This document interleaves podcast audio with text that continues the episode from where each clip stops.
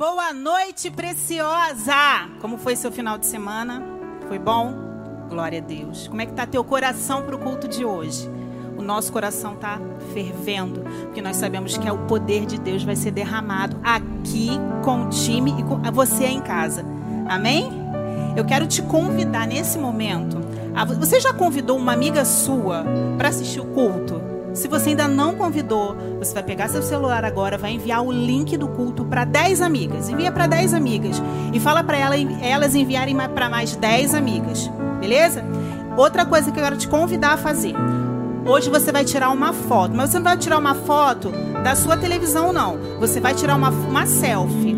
Você faz uma selfie, marca o Ministério Precioso Oficial, porque no próximo culto, que é o dia 30, que é o culto presencial, a gente vai ter uma surpresa para você. Não deixa de fazer. Pega, faz uma selfie. Não vale a foto da TV, tá? Só fazendo uma selfie, tá bom? Segue o nosso Instagram. Se você ainda não segue, faz isso, segue. Tem cada conteúdo muito bom para você. E manda para suas amigas também, tá bom? Eu quero te convidar agora para você levantar e adorar o Senhor. Feche os seus olhos, entrega para Ele toda a tua adoração, todo o seu louvor e todo o seu clamor nessa noite, tá bem? Vamos louvar o Senhor? Aleluia. Nós estamos aqui para entregar o nosso melhor para Ele, amém? Vamos adorar o Senhor.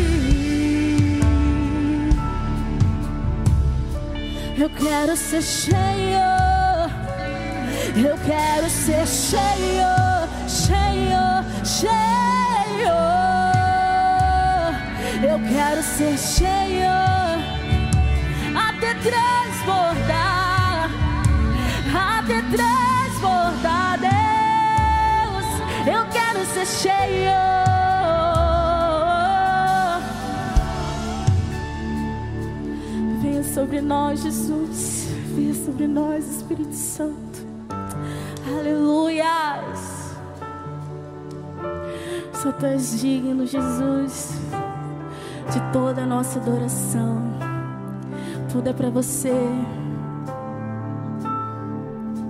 ao Rei dos Reis, consagro tudo o que sou. De gratos louvores transborda o meu coração.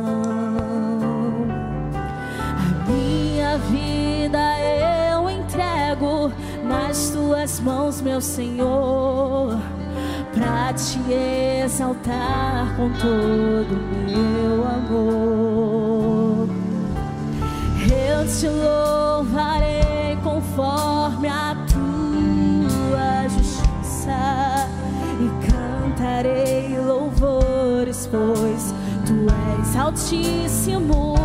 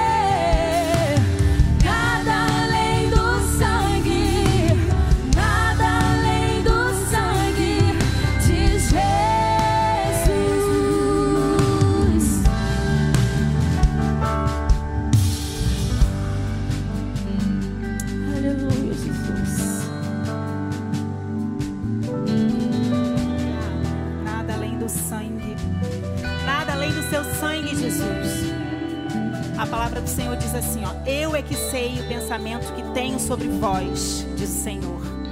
Pensamentos de paz e não de mal. Às vezes a gente acha que Deus é mal, porque ele não nos responde da forma que a gente quer, ou porque o silêncio dele nos incomoda. Mas eu quero te falar uma coisa. O silêncio do Senhor, às vezes, é uma resposta. Com o silêncio, ele diz assim: Filha, calma, aquieta o teu coração, acalma o teu coração.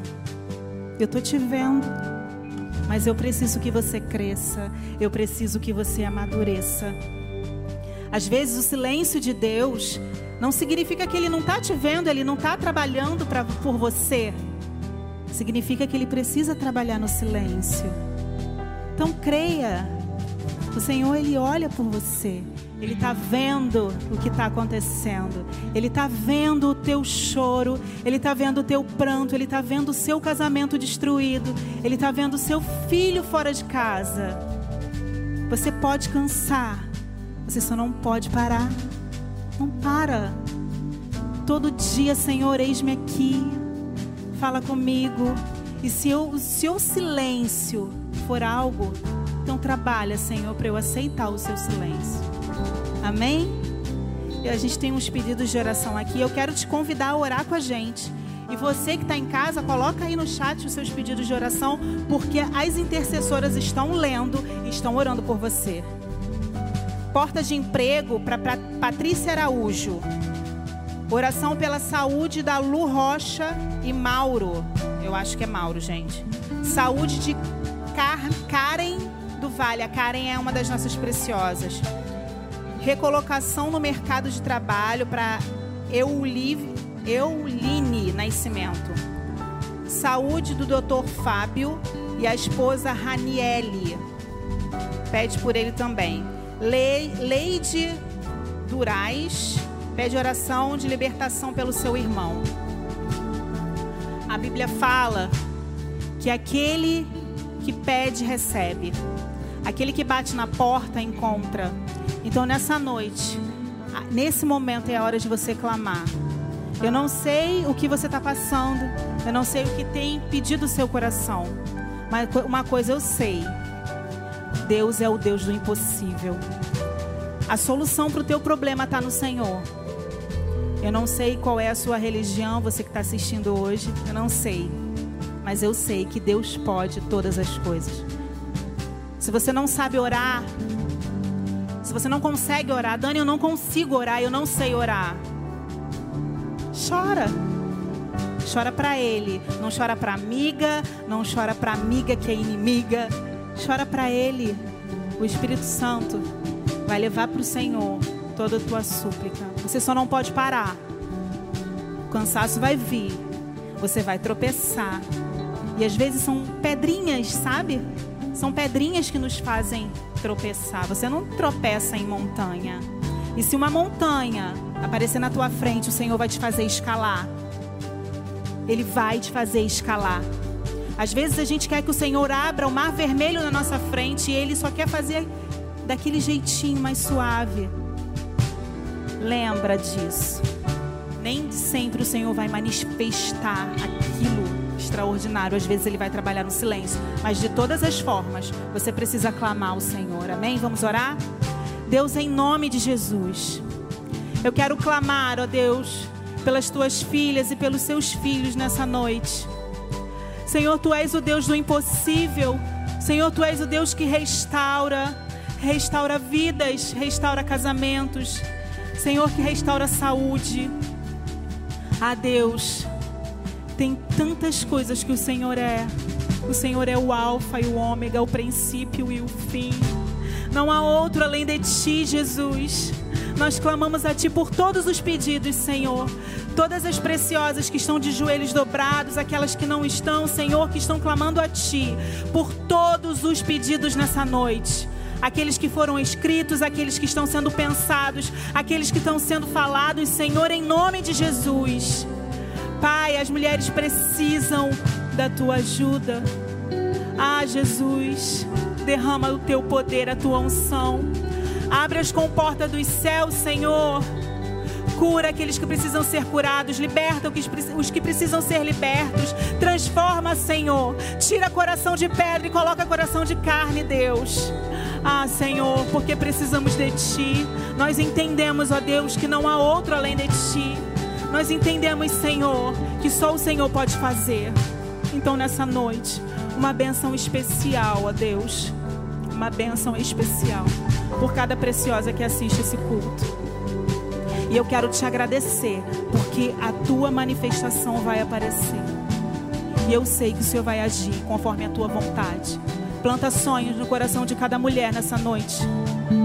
Senhor, planta, Senhor, sonhos lindos contigo. E aquelas que não se sentem dignas de ser chamadas tuas filhas, ó Pai, que elas se sintam nessa noite. Que elas se sintam suas filhas amadas, ó Pai corrigidas, mas amadas por Ti. Em nome de Jesus. Amém e amém.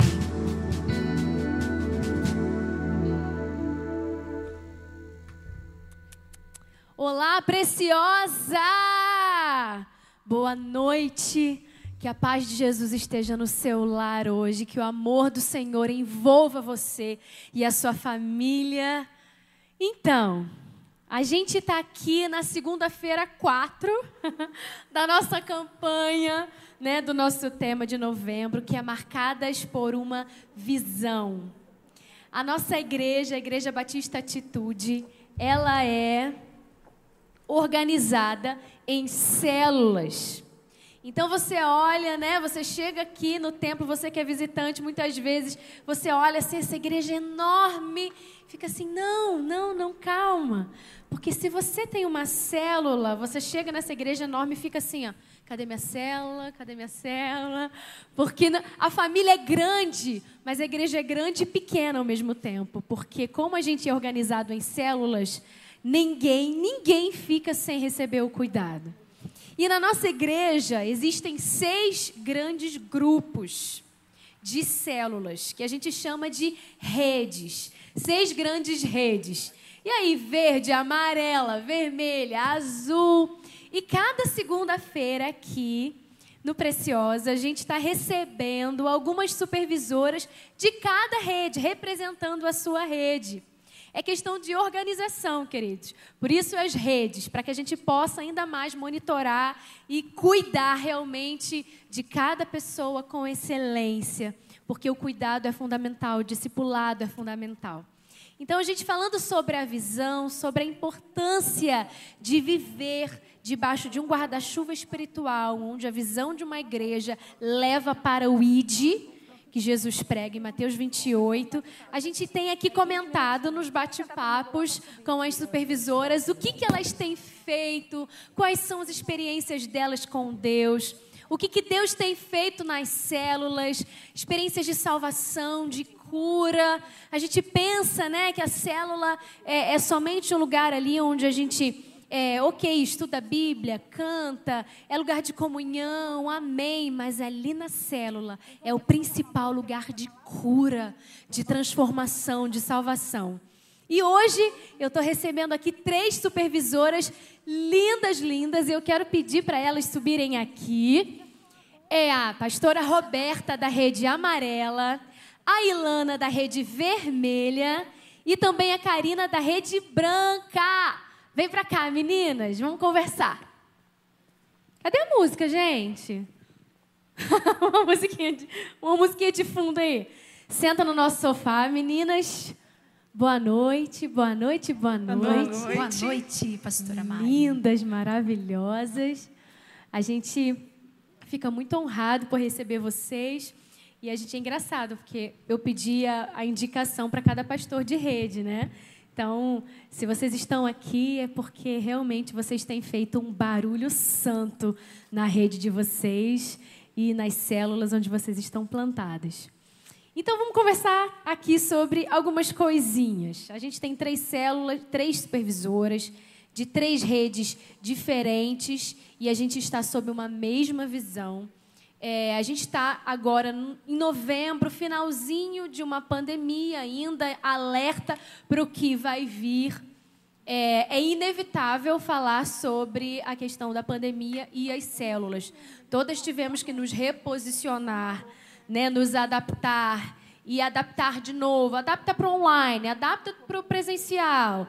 E nós, os seres humanos, somos o tempo todo readaptados, né, adaptáveis, né? Mas meio que dói, né? Porque você começa a se acostumar, aí vem outra mudança. Então, como que vocês acham que as células de vocês reagiram à pandemia? Como foi online para vocês? É, eu sei que umas pessoas, às vezes, têm a tendência de esfriar, outras se aproveitam do online para se aproximar das células, fronteiras são abertas. Ilana, começa respondendo para mim, como foi a tua experiência com o online na pandemia? Quais são, quais foram os teus desafios e as oportunidades que você encontrou nesse tempo? Bem, boa noite. Boa noite. É, para mim, o principal. Ilana é, é mãezinha, gente, pois agora. É. Peraí, tem que falar. E eu vou falar dela, justamente dela. Porque, assim, o online pra gente super funcionou. Claro, muda muito, né? Aquele calor humano, a gente sente falta. Mas como a gente teve que se adaptar, o bom foi que a gente não parou. Então, a minha filha nasceu numa quarta-feira, sexta-feira a célula estava acontecendo normalmente. Uau! Então, assim, Ana com dias Meu de Deus. vida, a gente estava lá. E foi uma emoção geral ali, porque a célula ah, orou por ela e aí não paramos. Desde que, antes, durante e agora, a célula voltou presencial, não na minha casa, porque ela ainda tem três meses, mas nós não paramos. E isso, para mim, foi muito marcante. Nos primeiros dias, ter ela lá participando com a gente. Ai, que bom. Karina, fala para mim. Eu tive medo, assim. O jovem parece que tá tudo bem, vai para online, mas eu tive muito medo de de entrar nessa, de é muito fácil entrar no link e depois como é que vai voltar para o presencial. Né? Eu tive uma multiplicação esse ano em fevereiro. Então eu me lembro que eu e a líder, assim, a gente ficou, meu Deus, o que, que a gente faz? Agora. Volta. E eu falei, não, a gente não vai voltar a gente vai permanecer, né? E essa célula agora ela está pronta para multiplicar de novo. Então assim, Amém. foi um desafio. Eu fiquei com muito medo dos jovens não voltarem, né, para o presencial. Mas quando a gente voltou, as, as células estavam muito mais fortes do que antes. Então assim, como explica? É dependência Deus, de Deus, né? né? É milagre. Então eu estou muito feliz. Agora, se, se vier de novo, né? A gente não sabe como é que está essa segunda onda aí mas eu não tenho mais o medo que eu tinha, porque eu vi que Deus ele continua fazendo milagre, sabe? Pessoas foram batizadas, pessoas foram para a vida vitoriosa, foram libertas, a célula está aí pronta para multiplicar. Então, nada parou. É muito lindo de ver. Na verdade, Deus usa essas questões para que a gente possa abrir os nossos olhos para outros caminhos, né? Sim. Porque antes da pandemia, eu acho que nenhuma igreja se dedicava tanto para o online quanto hoje. Hoje as grandes foram obrigadas a se adaptar e, e, colocar mais esforços. As pequenas nem se fala, conseguir seguidores. Então, acho que a gente aprendeu é, em todas as, as, as situações a gente aprende. Beta, como foi para você? É verdade, foi um tempo assim de muito aprendizado, né? Porque nós fomos desafiados a, a entender um pouco o que é o mundo digital. O Zoom é, que eu não conhecia. Exatamente. Gente. A gente precisou se dedicar a estudar. Isso é. foi maravilhoso, pastora, porque é, de alguma forma eu acredito de verdade que Deus usa tudo para um bom propósito. Aqueles que amam o Senhor, Deus sempre vai usar para um bom, um bom propósito. E eu vi que nós fomos desafiados a melhorar. Isso foi tremendo, né? Porque a gente se desafiou a estudar, a se dedicar, e eu vejo que uma coisa que foi muito extraordinária é que, como todas as meninas falaram, né, nós experimentamos o crescimento nesse tempo da pandemia. Isso para nós é a prova de que o que nós fazemos não é nosso, é obra do Senhor. E Ele é que dá o crescimento. E Ele enxerga que a gente tem esse coração de que a gente não quer parar, de que a gente ama o Senhor, a gente ama as vidas. E o que eu achei de mais extraordinário é que a gente, migrando para o virtual, a gente pôde, como você falou, romper fronteiras. Então a gente tinha pessoas de outros estados, de outros países. Gente, quando isso ia célula. acontecer? Se não fosse pandemia, é verdade. E, e, pastor, assim, eu tenho células no subúrbio do Rio de Janeiro e pensar de você ver pessoas de outros países dentro do subúrbio do Rio de Janeiro, Uau. é só o Senhor para fazer isso, é né? Verdade. Então, o nosso coração está realmente assim muito feliz. E para nós em especial, assim, nós experimentamos isso ali dentro do, do nosso pequeno rebanho que isso não nos parou e a gente é, pôde ver de verdade que as pessoas elas estão sedentas de ouvir a palavra de Deus. E a gente ficou com medinho porque a gente teve que reter algumas multiplicações, mas isso ao mesmo tempo também aumentou ainda mais a nossa expectativa, porque aí quando as coisas começaram a abrir de novo, vamos marcar a multiplicação. Isso. E quando nós abrimos a primeira vez as portas das casas, foi uma celebração muito grande. Eu tenho certeza que todo mundo vai dizer a mesma coisa. Com certeza. Porque a gente pôde ver que a gente é, saiu dessa primeira parte aí, mas entendendo de verdade que a gente ama o Senhor e deu saudade quando a gente perdeu é verdade. o presencial. Então foi muito gostoso entrar de novo pelas portas das casas. E eu tenho de fato me alegrado no Senhor. E é como a Karina falou, né? Se tiver que vir a segunda onda, a gente já está treinado, já está é. preparado e vamos seguir os desafios que Deus tem para nós, né? Deus é bom e se manifesta em todas as situações. Isso prova uma coisa para gente, dentre as diversas, né? Que Deus não depende de estrutura para se manifestar. Deus não depende de grandes templos, até porque a tua palavra fala, né? Ele não habita em templos feitos por mãos. Ele habita no coração. Onde estiver um povo reunido, ali eu estarei, ele fala. Então, online, como online prova isso? Agora falando de visão. Aqui no Preciosa a gente quis realmente fazer essa conexão com a célula, porque a gente entendeu que a gente precisa dizer sobre isso, a gente precisa falar sobre isso, sobre o cuidado, sobre o motor principal da igreja, que é o cuidado, que é o discipulado um a um, que é essa é a alavanca do cristão, um apoiando o outro. E eu lembro que quando eu conheci a visão celular, eu me apaixonei muito por essa visão, porque eu entendi que era assim que a igreja de Cristo iria se espalhar na terra. Como foi para vocês? Como vocês conheceram a visão? Houve essa paixão à primeira vista, como eu e Caio lá em casa? Ou não? Vocês foram amadurecendo e entendendo isso aos poucos? Fale, oh, oh, Karina. Comigo foi igual. Foi paixão, assim, à primeira vista. É. É, tinha uma célula da casa do pastor Tiago, a antiga casa do pastor Tiago, pastor da Rede Branca. E era no quarteirão da minha casa. Então eu me lembro que a maior sensação que eu tive quando eu fui e conheci aquilo e conheci o, o mover, né? Eu entreguei minha vida a Jesus nesse dia, na primeira Amém. célula que eu fui, na Meu sala Deus, de uma casa. Que lindo isso. Na sala de uma casa comum, sabe? E eu me lembro Fruto que eu fiquei célula. tão impactada com aquele mover que a pergunta que eu fiz depois foi: como existia algo há tanto tempo no quarteirão da minha casa e eu não conhecia, né? Uau. Então, eu fui profundamente impactada nesse dia, eu entreguei minha vida a Jesus, depois eu vim para a igreja, né? Então eu realmente sou fruto da, Da célula. Eu célula. nunca teria vindo até aqui se eu não Uau. tivesse conhecido a célula da esquina da minha casa. Glória sabe? Então depois eu vim para cá e hoje, assim, depois de alguns anos, eu costumo dizer que a célula é a igreja de verdade. Estar aqui, estar domingo no culto de celebração, eu me sinto como num Natal em família. É o dia que a família inteira está reunida, que você vê um monte de gente, é lindo, é maravilhoso. Mas a célula de verdade é saber tolerar aquele amigo que você não quer, é cuidar de uma pessoa, é ser cuidada no dia que você precisa, é chorar, é se alegrar. Então, a célula para mim, ela é a igreja de verdade acontecendo numa casa comum, num dia de semana comum, com as pessoas com as suas rotinas, cheia de compromissos, mas todo mundo ali para e o poder de Deus está naquela sala. E simples, simples, Simples. Não precisa de um som maravilhoso, uma banda, instrumentos ou músicos maravilhosos. É ali um violãozinho e muitas vezes é a capela. Sim. Ou então colocando ali o, o pendrive, ou então Wi-Fi na TV, onde for. É com a estrutura que tiver ali que Deus se manifesta. Glória a Deus. Ilana, fala pra mim.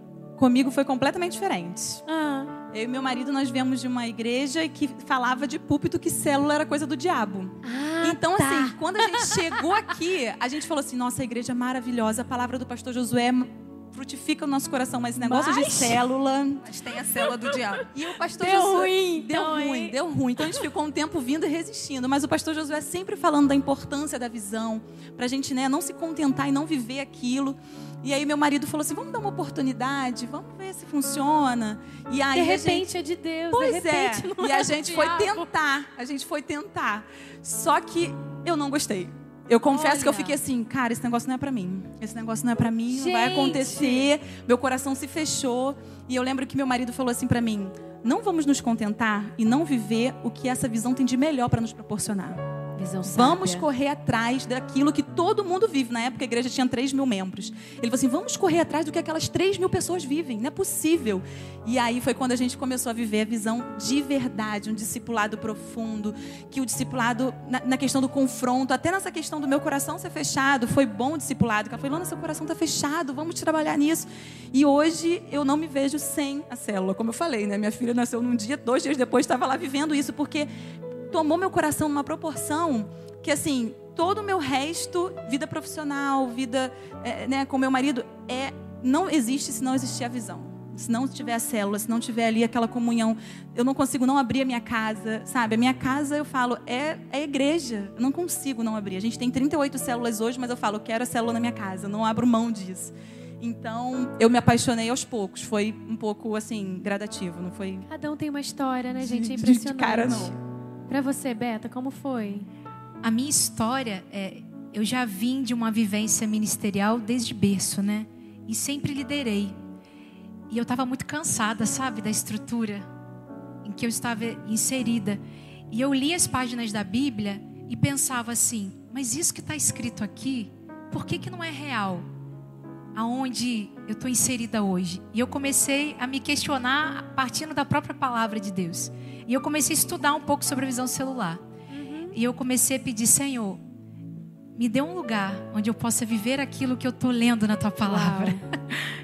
E aí Deus nos deu, né, a Igreja Batista Atitude, que é esse presente de Deus na vida da gente, que a gente pode viver essa visão de uma forma tão plena.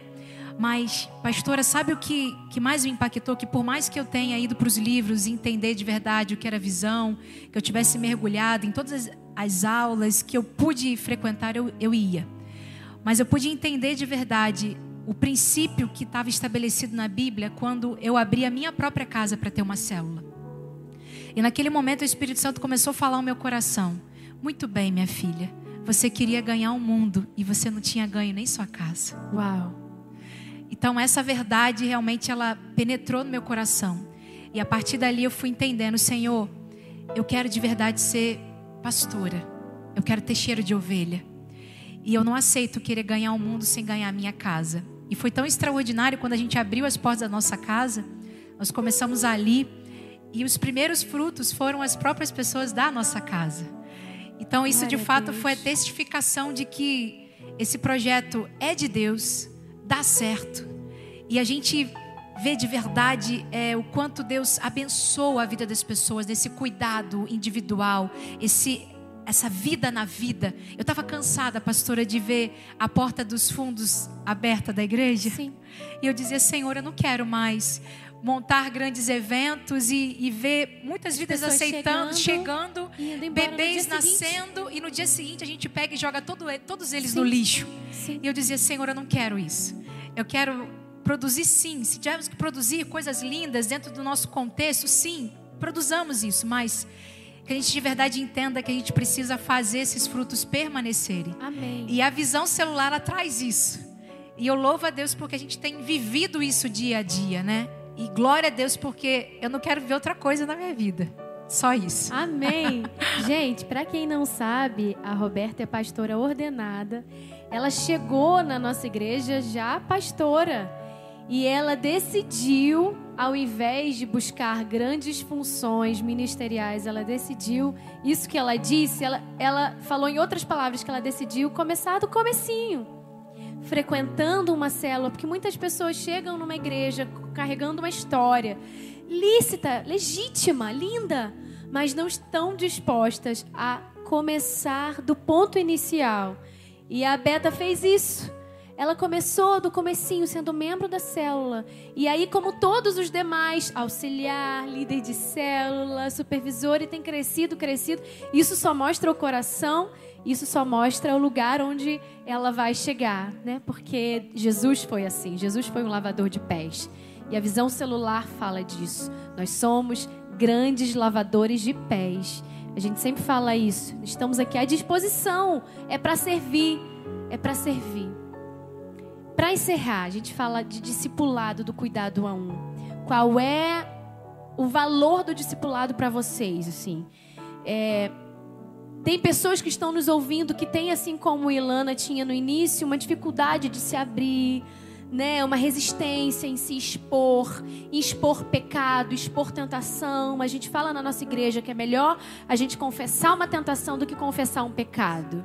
Porque a gente é cuidado, tudo que é falado em discipulado fica em discipulado, né? Essa cobertura espiritual é fundamental para vocês. O que é, o que, que vocês diriam, né? Qual é a importância na vida de vocês e o que vocês diriam para alguém que ainda não conseguiu se abrir em discipulado? Continua, Beta falando.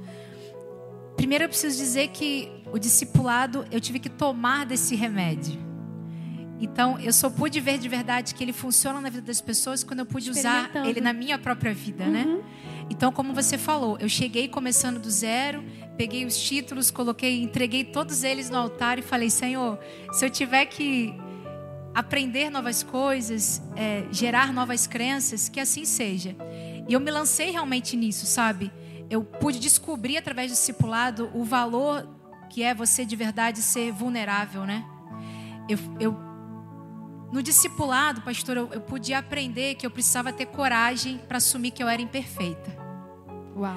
E quando você vem de uma estrutura é, eclesiástica um pouco mais enrijecida, você é treinado a forjar uma coisa que você não é. Uhum. Porque nós tememos mostrar quem somos. Uhum. E o discipulado, por isso que às vezes ele é tão dificultoso para algumas pessoas, porque ele quebra isso em nós. Uhum. Ele nos confronta. Nos confronta. Mas eu preciso falar para né? você que está aqui assistindo a gente. Se você ainda está com medo de, de se abrir para o discipulado, entenda que ele traz cura para você, traz restauração. E Deus não quer que você viva uma vida que não é a vida que vai ser gerada na palavra. E o discipulado, ele faz isso na vida da gente. Ele transforma a gente de dentro para fora.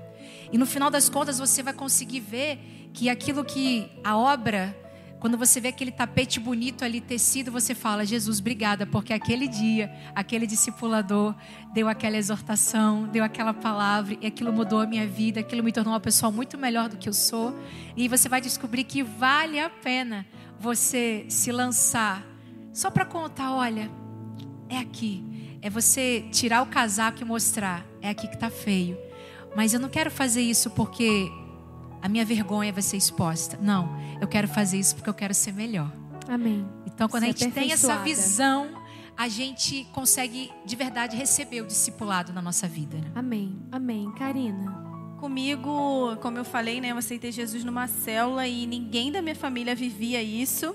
Então eu fui a primeira ali e exatamente o que a Roberta falou. Hoje eu não consigo imaginar se eu não tivesse tido a minha discipuladora e se eu não tivesse vivido com ela o que eu vivi, eu simplesmente não sei onde eu estaria, mas muito provavelmente eu não estaria aqui, né? Porque eu não tinha referência, eu não tinha uma mulher de Deus, eu não sabia o que era uma vida de oração, eu não sabia como e por que eu tinha que ler a palavra. Então, o que seria de mim se eu não tivesse tido isso? Né? Então, o discipulado é um grande convite ao crescimento. Né? Eu diria que se você hoje não aceita ser discipulada, você está aceitando não crescer. Porque o discipulado é o grande instrumento que Deus usa para te esticar Seja você um bebê como eu, e eu tive que aprender com alguém, eu tive que olhar para alguém, e esse alguém literalmente me ensinou a ler a palavra, a orar, a ter uma vida de devoção, quanto alguém que já cresceu, mas que sempre precisa da pessoa de fora te falando aquilo que você não vê, te perguntando coisas que no geral ninguém pergunta. Então, o discipulado para mim ele é um grande convite ao crescimento. Se você não está disposta a isso, não tem como o Senhor te esticar. Então, para mim, ele é, ele é a grande chave, ele é o grande segredo de, como ela falou, né, ser vulnerável, deixar alguém conhecer você no íntimo. Às vezes você já tem um status e aí todo mundo te conhece ali, mas o seu discipulador ele conhece lá no fundo, ele Amém. sabe que pergunta fazer, Sim. né? E, enfim, é um grande teste no evangelho, né? Assumir que você precisa ter alguém a quem você presta contas para você nunca deixar de crescer em Deus. Amém. Ilana. Ai, falar de discipulado para mim é sempre muito emocionante. Eu eu consegui viver e ver em mim uma melhor pessoa após o discipulado. E eu só, quando eu tive esse clique de falar assim, eu quero viver isso, e eu consegui viver isso de verdade, eu vi tantos frutos na minha vida, tantos espirituais, quantos materiais, como minha filha, né, que a gente vai falar que eu vou falar o tempo todo, gente, desculpa, mãe de três meses, é isso aí, mas eu consegui me ver eu tô sempre querendo melhorar, mas eu consegui me ver uma pessoa melhor e eu não consigo não ser discipulada hoje. Se você tem um bloqueio como eu tive, como né, eu, eu falo mesmo. É, tem que falar mesmo. Eu falo o mesmo. seu exemplo é muito importante. Né? Tem gente como pessoas eu. estão passando exatamente por é, isso. O que eu posso te dizer é que grandes homens da Bíblia e grande refer, grandes referências evangélicas de pessoas que alcançaram voos grandes sempre têm em sua vida alguém que são o seu chão, que está ali como seu chão.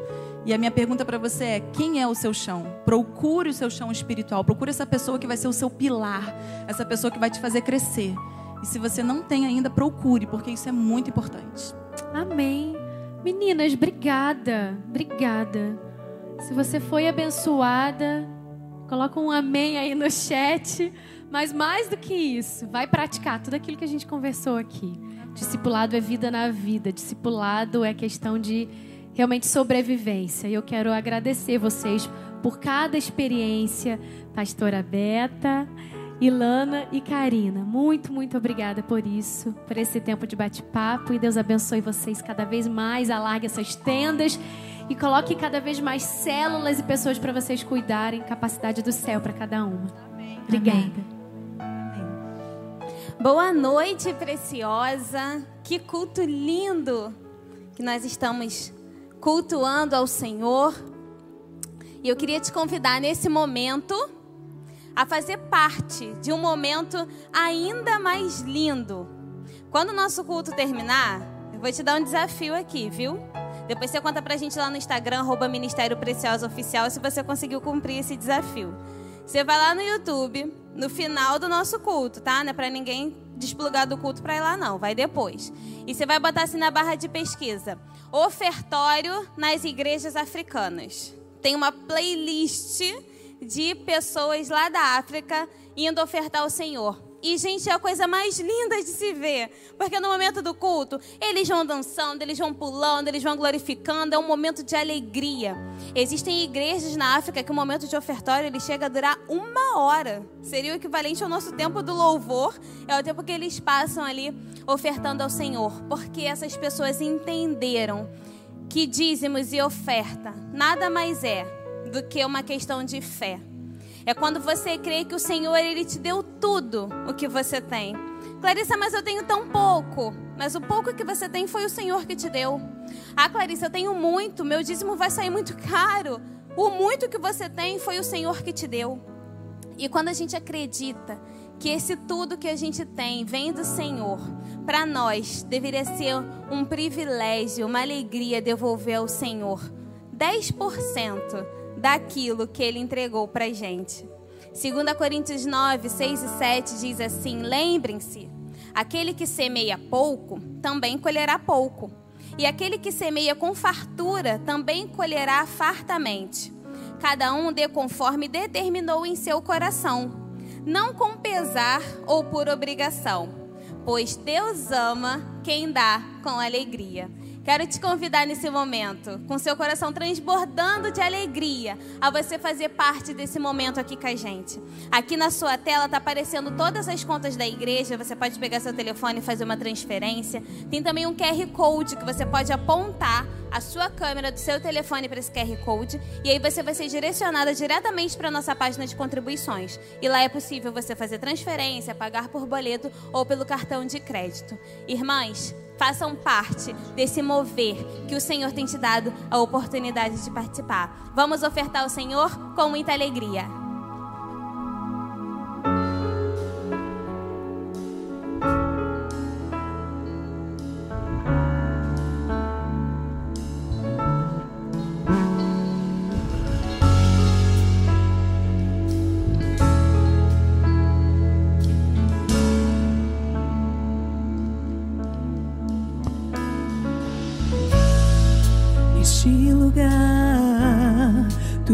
És real.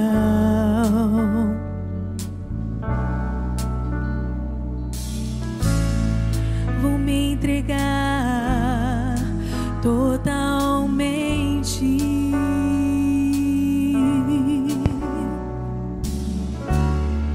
O teu toque abriu os olhos no meu coração e eu posso enxergar e entender.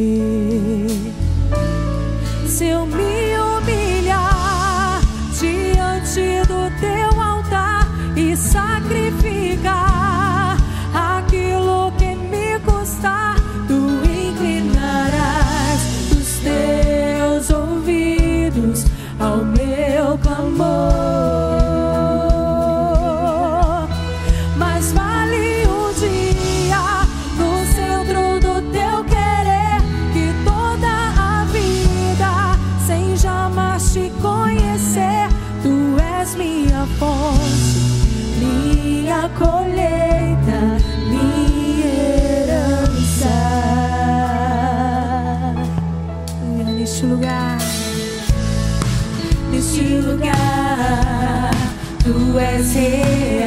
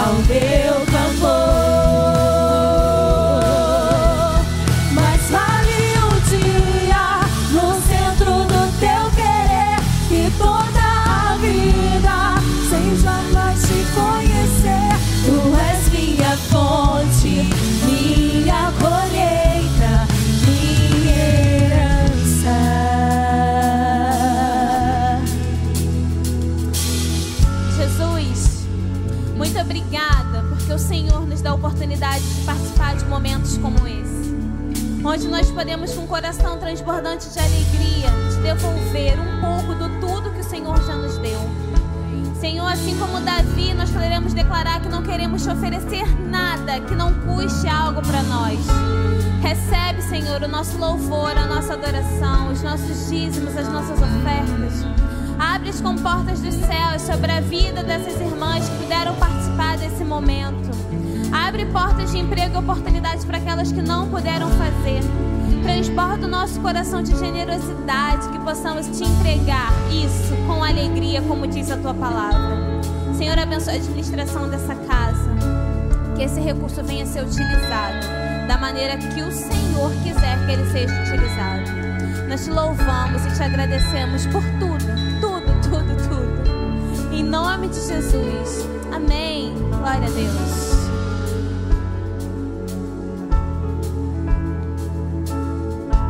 Glória a Deus. Glória a Deus. Seja exaltado, Senhor Jesus. Queridas, quero quero falar algumas coisas para vocês. Uma é que dezembro a gente tem uma campanha linda de devocional através do nosso Telegram. Dezembro a gente vai falar sobre o livro que a gente mais ama no mundo, que é a Bíblia, e o tema é Transformadas pela Palavra. A gente vai ter 31 áudios, 31 dias de áudios, de palavras para todos vocês do Telegram, junto com as, as ações complementares, como a gente fez lá no início da pandemia, lembra? A gente é, tinha ações, é, músicas para você fazer o seu devocional, sugestões, palavras. Então, se você não está inscrito ainda, não está no nosso Telegram, manda lá para mim no direct, ou então no Ministério Precioso Oficial, ou Mari Rios Oficial. Manda, eu quero entrar no Telegram, me coloca no Telegram. Na verdade, a gente vai abrir o Telegram para o link correio e você entrar automaticamente, para você fazer parte desse devocional que vai marcar a sua vida. Nós precisamos resgatar ainda mais esse amor pela palavra de Deus. Tantas vezes a gente vai, né? A gente passa por uma situação, aí a gente procura uma palavra na internet, a gente abre um livro, a gente vê um vídeo, mas a resposta de todas as nossas questões está nesse livro mais amado. É aqui. Todas as pessoas, a gente tem instrumentos, a gente tem pessoas que Deus usa mas a voz dele, em primeira mão, diretamente se encontra aqui, nesse livro que é a palavra de Deus, e a gente vai resgatar muito isso em dezembro. E também a gente tem uma novidade, no dia 15 de dezembro, aproximadamente, a gente vai falar a data mais para perto, a gente vai lançar uma Bíblia do Preciosa! A gente tem recebido muitas, muitas solicitações de, por favor, a gente quer a nova Bíblia do Preciosa. A gente quer uma nova Bíblia do Preciosa, por favor, acabou. Então a gente mandou fazer mais. A gente vai ter algumas coleções diferentes. Uma letra grande que vocês também pediram, né? Uma letrinha maior para quem precisa enxergar mais aí. A letrinha estava pequena. A gente adaptou, fez as, os ajustes necessários para que você pudesse ler cada vez mais a palavra de Deus, que é tudo aquilo que você precisa. Então, começa dia 1 de dezembro e acaba dia 31. 31 palavras direto para o seu coração de mulheres, na verdade, são as mulheres da nossa igreja, as pastoras, as esposas de pastor. Qual é a experiência que elas têm tido com a palavra de Deus? E nesses áudios, mais ou menos 5 a 7 minutinhos, rapidinho, para você ouvir o áudio e correr para a palavra de Deus para ter a sua experiência também. Amém? Outra coisa que eu preciso falar é que hoje é um culto online, mas Segunda-feira próxima é o nosso culto presencial. Uh! Glória a Deus! Como eu amo nossos, nossos cultos presenciais, gente. E segunda-feira próxima a gente vai ter aqui a Alexandra Abrantes. Ela vai estar trazendo a palavra, uma palavra direta, uma palavra para o teu coração de confronto, de mudança de, de rota para você. Então, o que, que a gente está falando desse culto? Esse culto ninguém pode vir sozinha. E ninguém pode vir entrar nessa porta se não trouxer uma amiga que não conhece Jesus ainda. Então, para esse culto, você vai arrastar a tua vizinha, vai arrastar o povo da tua família que não conhece Jesus, o povo da tua faculdade, do teu trabalho. É tempo, é tempo da gente se levantar, se posicionar e realmente trazer essas pessoas para que elas possam ouvir do amor de Deus nesse lugar. Então, segunda-feira próxima, 19 horas, a gente vai começar o nosso culto presencial com Alexandra Brandes. A gente tem um vídeo chamada para você conhecer um pouquinho mais.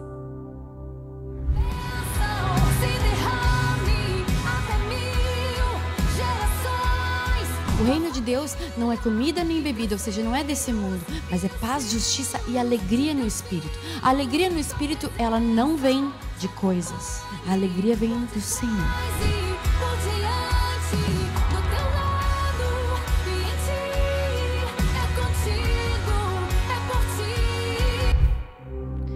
Então, gente, você já sabe, segunda-feira próxima, Alexandra Brantes. Aí, o que, que eu tenho para falar também? As meninas estão pedindo as camisas, o devocional de provérbios e o diário de oração. Então, tudo a gente mandou fazer novamente para você adquirir. Estão na nossa livraria, tá bom? Nosso diário de oração que ficou bem lindo. O devocional de provérbios e a camisa estão na nossa livraria. Vai lá, adquire e seja também abençoado. Se você não segue o Ministério Preciosa oficial, você está em pecado. Tô brincando, mas segue lá o Ministério Preciosa oficial, tem sempre uma palavra para o teu coração e sempre também a atualização de todos os eventos que estão acontecendo aqui. Ah, eu quero mandar, gente, que eu falei que ia mandar um beijinho para Ludmilla, lá de, de Balneário Camboriú, mãe da Malu, porque ela falou que assiste todos os nossos cultos do Precioso. Eu recebo muitas, muitos testemunhos de mulheres que foram transformadas, curadas. Esse final de semana mesmo de Vida Vitoriosa da Rede Azul, a gente, eu recebi vários testemunhos. Eu já te acompanho, eu acompanho o Preciosa, eu fui curada ali, eu mudei minha atitude ali, eu entendi que é, o que é ser uma esposa sábia no culto Preciosa. Então eu quero mandar esse beijinho para Ludmilla e para todas essas que têm tido suas vidas transformadas a partir desse culto, têm se permitido permitido serem moldadas a partir desse culto de tudo que tem sido falado aqui, viu? Amém? Glória a Deus. Hoje, eu quero que você abra a tua Bíblia em Salmos, porque hoje a gente vai falar sobre legado. Sobre um legado, sobre uma história de glória sobre uma marca nessa terra. Como deixar um legado de glória. E eu falei mais cedo que eu ia passar para vocês quatro elementos para que você deixe um legado de glória nessa terra. Então, abra sua Bíblia em Salmos 145. Salmos 145.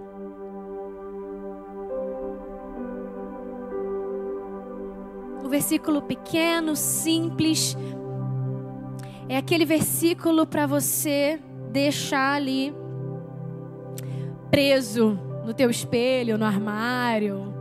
Antigamente a gente deixava alguns recadinhos, algumas coisas, né? algumas fotos de pessoas que a gente gostava na porta do armário, né? Quando a gente era adolescente. Agora a gente coleciona tudo no celular. Mas é legal você ter esse texto.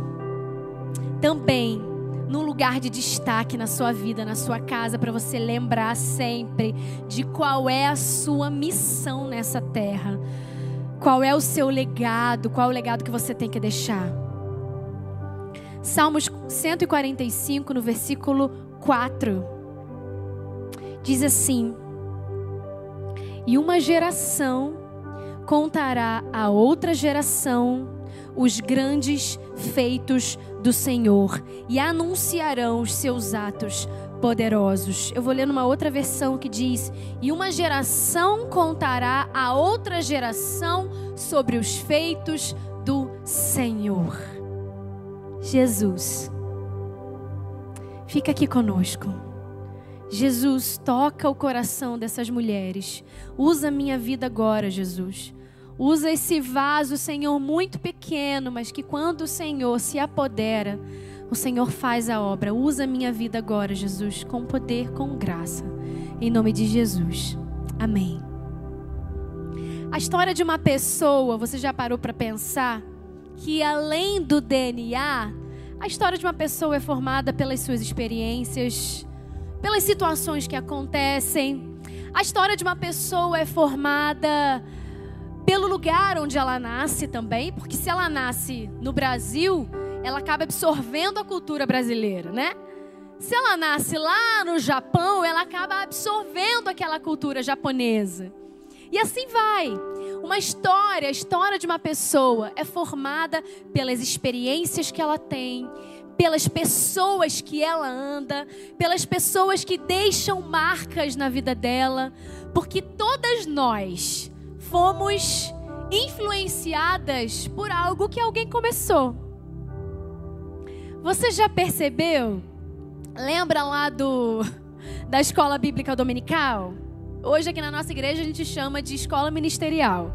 Mas tinha escola bíblica dominical que alguém criou, alguém começou com isso. Ah, vamos treinar, vamos estudar a palavra. E lembra também, né, indo para a área da, da música, do inário para o culto cristão, então da harpa, a harpa cristã, alguém começou, nós fomos influenciadas, influenciados por algo que alguém começou. E aí depois da harpa, né, dos, dos, dos, do inário, vieram os corinhos, ou corinhos, que até hoje eu não sei como é que se fala isso. E aí todo mundo começou a cantar coisas, músicas além dos hinos. E aí nas igrejas, né? Depois veio a década de 90 lá, da adoração extravagante. Depois a, a, o momento dos cânticos espontâneos, onde a gente aprendeu a adorar né, espontaneamente. Até que hoje a gente vive assim um tempo de worship, né? é um outro tempo. Nós somos influenciadas e sempre fomos influenciados por algo que alguém começou. Um grupo começou. Uma pessoa começou. Se você olhar para o teu lá quando você era pequenininha, na tua infância, você vai lembrar muito provavelmente daquela professora que te alfabetizou. Eu lembro até hoje da minha tia Cláudia. A minha tia Cláudia, que na verdade é Claudinha, tia Claudinha me alfabetizou, me ensinou a ler e escrever. Eu lembro exatamente dela, gente. Do rosto dela, das roupas que ela usava, o cabelo dela, o sapato dela. Aquilo me marcou um legado que ela deixou na minha vida. E são marcas que alguém deixa na minha vida e na sua. Marcas de fracasso ou marcas de glória. Nós sempre vamos ser formadas por marcas de paixão ou marcas paixão e glória, né? Ou marcas de fracasso. Um homem que é violento, por exemplo, ele muito provavelmente absorveu outros exemplos de violência que ele viveu. Um menino que vê o pai tendo uma vida ali com problemas com álcool, viu o irmão também alcoólatra, depois começa a ter esse mesmo problema, ele está experimentando as consequências de um legado de fracasso. Porque existe o legado de glória e o legado de fracasso. E nós somos a combinação dessas duas coisas. Porque a gente vê o legado de fracasso, a gente carrega, e o modo pelo qual a gente vai andar vai determinar se a gente vai carregar conosco e vai deixar nos outros também um legado de fracasso, assim como deixaram em nós, ou se a gente a partir de agora vai mudar uma situação. Agora você me pergunta, ok, como então nós, como eu, na minha casa, na minha vida, no meu dia a dia, vou construir um legado de glória? Como eu vou fazer isso? Porque o legado de glória é deixado através dos princípios, do valor, dos valores, da integridade, do caráter, que é mostrado dia após dia. Como se constrói um legado de glória? Salmos 145, 4, que uma geração vai contar a outra geração sobre os feitos do Senhor. Paulo fala que Timóteo, ele elogia Timóteo, ele fala: olha, que habite em você, na verdade, ele dá uma, uma, uma orientação, né? ele faz uma oração, um desejo: olha, que habite em você uma fé, como era aquela fé da sua avó, como era uma fé não fingida da sua avó da sua mãe Eunice e da sua avó Lloyd. Vai passando de geração em geração, que esse legado de glória, de fé que elas viveram, esteja presente na sua vida também. Nós podemos ver em diversos personagens da Bíblia, diversas pessoas que viveram legados de fracasso, que construíram legado de fracasso ou legado de glória. A gente sempre pode tirar tantas lições, tantas pessoas, tantos homens e mulheres Josué, eu amo a vida de Josué porque ele era um improvável. E ele deixou um legado de glória. Ele participou do suprimento do deserto, ele participou do Jordão, ele abriu o Jordão, ele conquistou Jericó, derrubando as muralhas, ele fez o sol parar, ele estava ali, ele estava vivendo um legado de glória, ele participou da organização das tribos, da divisão das tribos. Legado de glória. Como se constrói um legado de glória? Quatro elementos. Primeiro elemento: um legado de glória se constrói com autorresponsabilidade. Sim, essa palavra que você já viu e já ouviu umas 350 vezes só esse mês. Autoresponsabilidade. Talvez esteja no tempo de você sair do campo da teoria e começar a praticar a autorresponsabilidade. Sabe por quê? Gálatas 6, 7 fala assim: olha, não se deixe enganar, de Deus não se zomba, porque tudo o que o homem plantar, isso também colherá. Não se deixe enganar, não zombem de Deus, não. Porque a autorresponsabilidade, ela fala sobre nós responsabilizarmos nós mesmos sobre o nosso futuro e não a Deus ou outras pessoas sobre aquilo que fizeram conosco. Como a gente faz isso? Responsabiliza o outro sobre aquilo que ele fez. Porque todos nós temos heróis ou vilões na nossa vida. Os heróis a gente abraça, a gente impulsiona, a gente elogia, a gente se alegra. Mas tem aquela, aquela figura também do vilão que deixou em nosso coração um legado de fracasso. E muitas vezes nós deixamos os nossos vilões falarem muito mais alto na nossa vida do que os heróis. Muitas vezes nós culpamos as pessoas pela vida que nós levamos. Ah, porque eu aprendi assim. Porque eu não sou, eu, eu, eu, eu não consigo ser essa pessoa calma na minha casa, com domínio pra, próprio na minha casa, porque eu não aprendi assim. A minha mãe não era assim, minha mãe era explosiva, o meu pai brigava com a minha mãe. Eu não tenho esse exemplo. Ok, o que você vai fazer com isso agora? Né? A grande frase: o que você vai fazer com aquilo que fizeram com você? Um legado de glória se constrói com autorresponsabilidade. De Deus não se zomba, porque isso fala sobre responsabilizar Deus sobre aquilo que você colheu. Colocar a culpa em Deus ou no outro sobre aquilo que você colheu, sobre o seu sofrimento. Você é o principal responsável pelo legado que você vai deixar. Você é o principal responsável pelo exemplo que você vai deixar. Mas me enganaram mais eu fui traída, mais eu fui demitida injustamente do meu trabalho, mais fizeram algo comigo. O que você vai fazer em seguida com o teu deserto? Você sabe que deserto é lugar de crescimento intenso, né? Lugar de crescimento é crescimento intensivo deserto. Lembra do vestibular lá que você fez o teu intensivão lá em um ano, estudou a tua vida, a tua vida inteira em um ano. Todos os teus estudos, toda a tua vida de estudos foi resumida em um ano. Intensivão lá para você passar no vestibular. Pois é, o deserto é crescimento intensivo. Você cresce no deserto muito mais do que você cresceria em 10 anos de bonança na sua vida. Então, o que, que você vai fazer com isso? Eu amo Neemias, porque Neemias recebeu uma, uma, uma notícia ruim de que os muros de Jerusalém havia, haviam sido derrubados, as portas já não existiam mais. Ele chorou com aquilo, ele começou a viver um luto por conta daquilo. Ele não recebeu bem aquela notícia, mas chegou um determinado momento que ele falou assim: basta, eu não vou ficar aqui parado, me lamentando porque os muros caíram, porque a gente perdeu a nossa identidade, porque a gente perdeu a nossa segurança. Não, eu vou fazer alguma coisa. Ele se movimentou, ele pediu autorização do rei, ele mexeu lá os seus pauzinhos para poder ir adiante, falar: não, eu vou fomentar isso no povo, eu vou encorajar o povo para que a gente possa reconstruir os muros de Jerusalém. Eu não vou ficar aqui vivendo o meu luto autorresponsabilidade. Tudo que o homem semear, tudo que o homem plantar, isso também ele vai colher. E Neemias fez isso. Plantou reconstrução, ele viu os muros reconstruídos.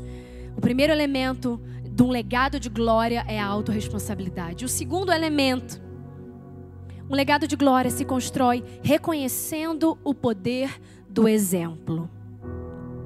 Reconhecendo o poder do exemplo. Tantas vezes nós fazemos coisas que vão deixando marcas nas pessoas, nos nossos filhos. Lá em casa, gente, é impressionante. A Isabela imita tudo. O Caio é uma pessoa, já contei aqui, né, que ele detesta mosquito. Então ele tá num, num lugar e fica ele já começa a matar o mosquito. E a Isabela viu o mosquitinho ali, de repente é um bichinho, não é nem um mosquito. Papai, mosquito, vamos matar, vamos matar. Não, filha, não é mosquito, é formiga, não precisa matar. Não, filha, porque ela aprendeu, é o exemplo. Uma criança que vê a mãe orando todos os dias, naquele momento, daquele jeito, com certeza ela tende a imitar. No começo ela vai apenas imitar o gesto, depois ela vai imitar as palavras, depois ela vai entender o significado daquilo, ela vai imitar. A gente precisa entender que, independente da nossa função, de título, de onde você estiver estabelecida, te imitam, sabia? Você é um exemplo positivo ou negativo. Os teus dias estão formando legados de glória ou de fracasso, porque legados de glória e fracasso são construídos com pequenas atitudes diárias, pequenas palavras diárias. Entenda o poder do exemplo. Briga em casa, discussão. Seus filhos copiam tudo. Pessoas críticas, não só filhos e crianças, mas nós somos esponjinhas também. Se a gente começa a conviver junto com uma pessoa crítica, pessimista, uma pessoa que só sabe ver defeito em todas as coisas, em pouquíssimo tempo a gente vai estar exatamente igual a ela. Olhando para uma coisa e só enxergando os defeitos, porque nós também somos esponjas. Nós também carregamos dentro de nós essa tendência de imitar, de copiar, de reproduzir comportamentos e ações. Quem quer deixar um legado de glória, entende o poder do exemplo. Também nas palavras. Quais são as palavras que você tem proferido? Quais são as palavras que você tem liberado, lançado sobre outras pessoas a teu respeito, que tem produzido legado de fracasso sobre você, sobre outros? Porque eu não consigo, porque eu nunca posso, porque eu nunca vou conseguir, nunca ninguém se aproxima de mim com boas intenções. Não, porque eu nunca consegui isso, não vou conseguir agora. Ah, eu não sou capaz de fazer isso. Sempre sou traída por alguém. Nunca as pessoas são leais comigo. São, são frases que rotulam e já te dão uma visão de futuro, porque aquilo que você fala acontece. O que, que você tem liberado? O que, que você tem aberto a sua boca para falar? Exemplos, exemplos que você tem deixado na sua vida, na vida de outros. Em terceiro lugar, um legado de glória se constrói com valores eternos. Gênesis 18 fala sobre o motivo pelo qual Deus escolheu Abraão. Sabe por que, que Deus escolheu Abraão? Gênesis 18, 19 fala: Para que ordene aos seus filhos e aos seus descendentes que se conservem no caminho do Senhor, fazendo o que é justo e direito. Esse é o motivo pelo qual Deus escolheu Abraão. Porque Deus queria que o princípio da palavra fosse reproduzido de geração em geração. Porque um legado de glória se constrói a partir de uma geração, mas um legado de glória, ele é multigeracional. Os planos e propósitos de Deus não são criados apenas para uma geração, são multigeracionais. O propósito que Deus tinha para Abraão não era só para ele, era para as futuras gerações até chegar a mim e a você. Os planos de Deus, toda vez que Deus cumpre um propósito, então não, não é só sobre a vida daquele ou daquela.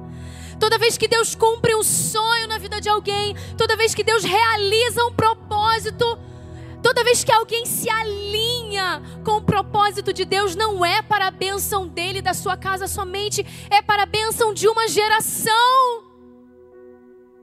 Legado de glória. Mas muitas vezes nós não entendemos o verdadeiro significado do valor eterno. Né, coisas de valores eternos, porque o verdadeiro legado, o legado de glória se constrói com valores eternos. Valores eternos falam de você vislumbrar aquilo que está na eternidade, aquilo que está no reino espiritual e não só naquilo que está na terra. A gente se atém, a gente se irrita, a gente se prende tanto às coisas que estão nessa terra, a gente dá tanto valor para as coisas que estão aqui. Quer ver um exemplo? Você vai fazer aniversário, você escolhe um restaurante. E aí você chega com todos os seus 25 mil amigos lá no restaurante. Quando chega na porta, fala assim: Você fez a reserva? O garçom pergunta. Aí você catuca teu esposo: Fez a reserva? Não, você fez? Não. O que, que acontece? Mas por que, que você não fez a reserva? E agora? Pra onde a gente vai? E começa, né? Começa a irritação. Põe todo mundo no carro de novo, vai para um outro lugar que, não, que você não queria, de repente a comida não é boa, e você, tá, e você só murmura, só murmura, só murmura. Então, aquele lugar, aquele momento que era para ser de celebração, de alegria, vira um estresse só, uma irritação só. Porque muitas vezes a gente prioriza as coisas terrenas no lugar das coisas eternas. Muitas vezes a gente dá tanto valor para aquilo que está acontecendo aqui agora e não entende que nós estamos aqui apenas de passagem. Nosso olhar precisa estar na eternidade. A eternidade nos alcança e nos espera. Um legado de glória se constrói com valores eternos. Sabe, bens materiais coisas aqui nessa terra, riquezas, nada disso vai ficar. Sabe aquilo que você, o maior legado que um pai e uma mãe podem deixar para um filho, é aquilo que ele construiu com Deus. O maior legado que você, mãe, pode deixar para o teu filho, para a tua discípula, para a tua filha espiritual, é aquilo que você construiu com Deus. Não é nada que você constrói aqui, isso passa, isso passa, isso passa. Agora o compromisso com Deus fica. Em quarto lugar, um legado de glória se constrói com paixão. Sabe, a gente vive num tempo que a gente começa num, num trabalho, numa empresa dos sonhos, na primeira dificuldade a gente já quer desistir, quer ir embora, quer procurar outra coisa. Ah, porque se casa com o homem dos sonhos e na primeira dificuldade, na primeira grosseria, no primeira, na primeira, no meu primeiro problema de adaptação de casamento, a gente já quer ir embora, já quer voltar para casa da mãe. Nós precisamos construir dentro de nós um legado de paixão, porque um legado de paixão faz nós termos um pouco mais de constância e resiliência, e o evangelho é feito de constância.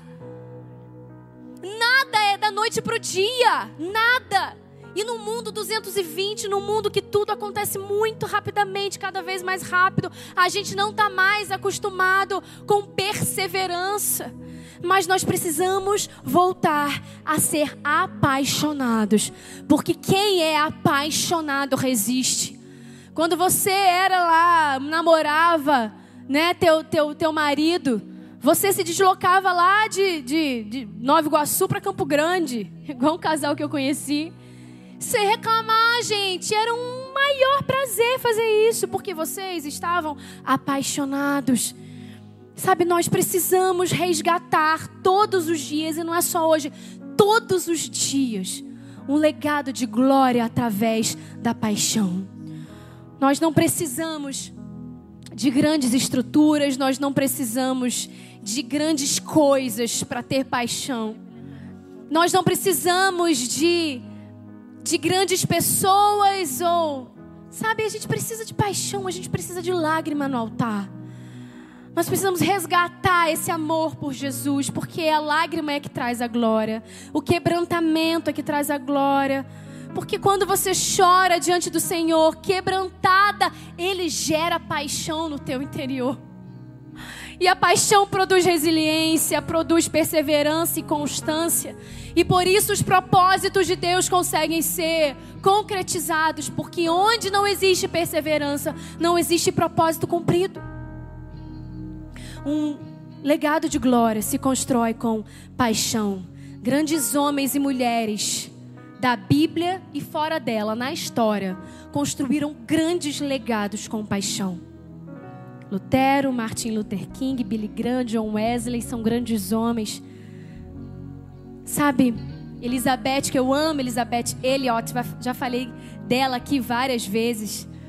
Aquela esposa dos missionários que teve o seu marido assassinado pelos índios e depois ela voltou lá na mesma tribo que tinha matado o seu marido para continuar o ministério que ele havia começado. Isso é paixão. Isso é paixão. Sabe, a gente fala de ministério, de chamado, de visão, de propósito, mas nós precisamos falar muito sobre o amor de Deus sobre as nossas vidas. Precisa ser intenso. Seja intensa. Você é intensa para várias coisas. Várias coisas. Você é intensa, determinada, convicta. Seja intensa e convicta também para buscar o Senhor. Seja disciplinada também para buscar aquele que é autor da tua salvação, aquele que te resgatou, aquele que cumpre em você um legado de glória. Mas busque isso constantemente para que o ministério que o Senhor já começou seja continuado através da tua vida. Amém? Fecha seus olhos. Você que está na sua casa, no seu carro talvez. De repente você está num leito de hospital e falando: Meu Deus, como é que eu vou sair daqui? Eu estou ouvindo sobre legado de glória, eu não sei nem se eu vou sobreviver. Ei, Deus tem um propósito na dor. E enquanto o propósito de Deus não se cumprir na sua vida, você não vai morrer, você fica tranquila. Se você tem uma missão para cumprir nessa terra, Deus vai te, te, te preservar, Ele vai te levantar. E você tem uma missão. Não, ainda não acabou. Você tem uma missão. Deixe um legado de glória. Escolha deixar uma marca do céu nessa terra. Amém? A gente vai cantar só o refrão de uma canção. Enquanto você começa a olhar para o teu interior e pedir ao Senhor, Deus, olha para mim, Planta em mim, Jesus, marcas de um legado de glória. Planta em mim, Jesus, atos e atitudes, coisas que eu preciso fazer para deixar uma marca do céu nessa terra. Em nome de Jesus. Vamos cantar?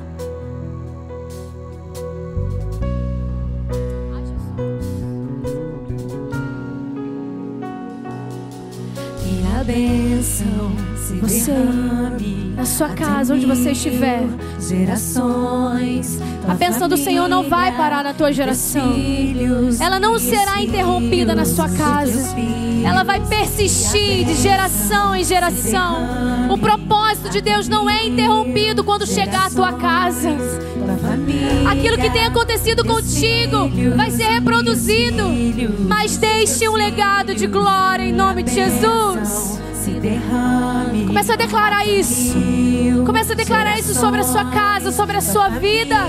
Agora sobre seus filhos, sobre seus sonhos. Que a bênção, que a bênção se derrame até mil gerações. Tua família e teus filhos e os filhos de teus filhos. Por detrás e por diante, do teu lado e em ti. É contigo, é por ti. E de noite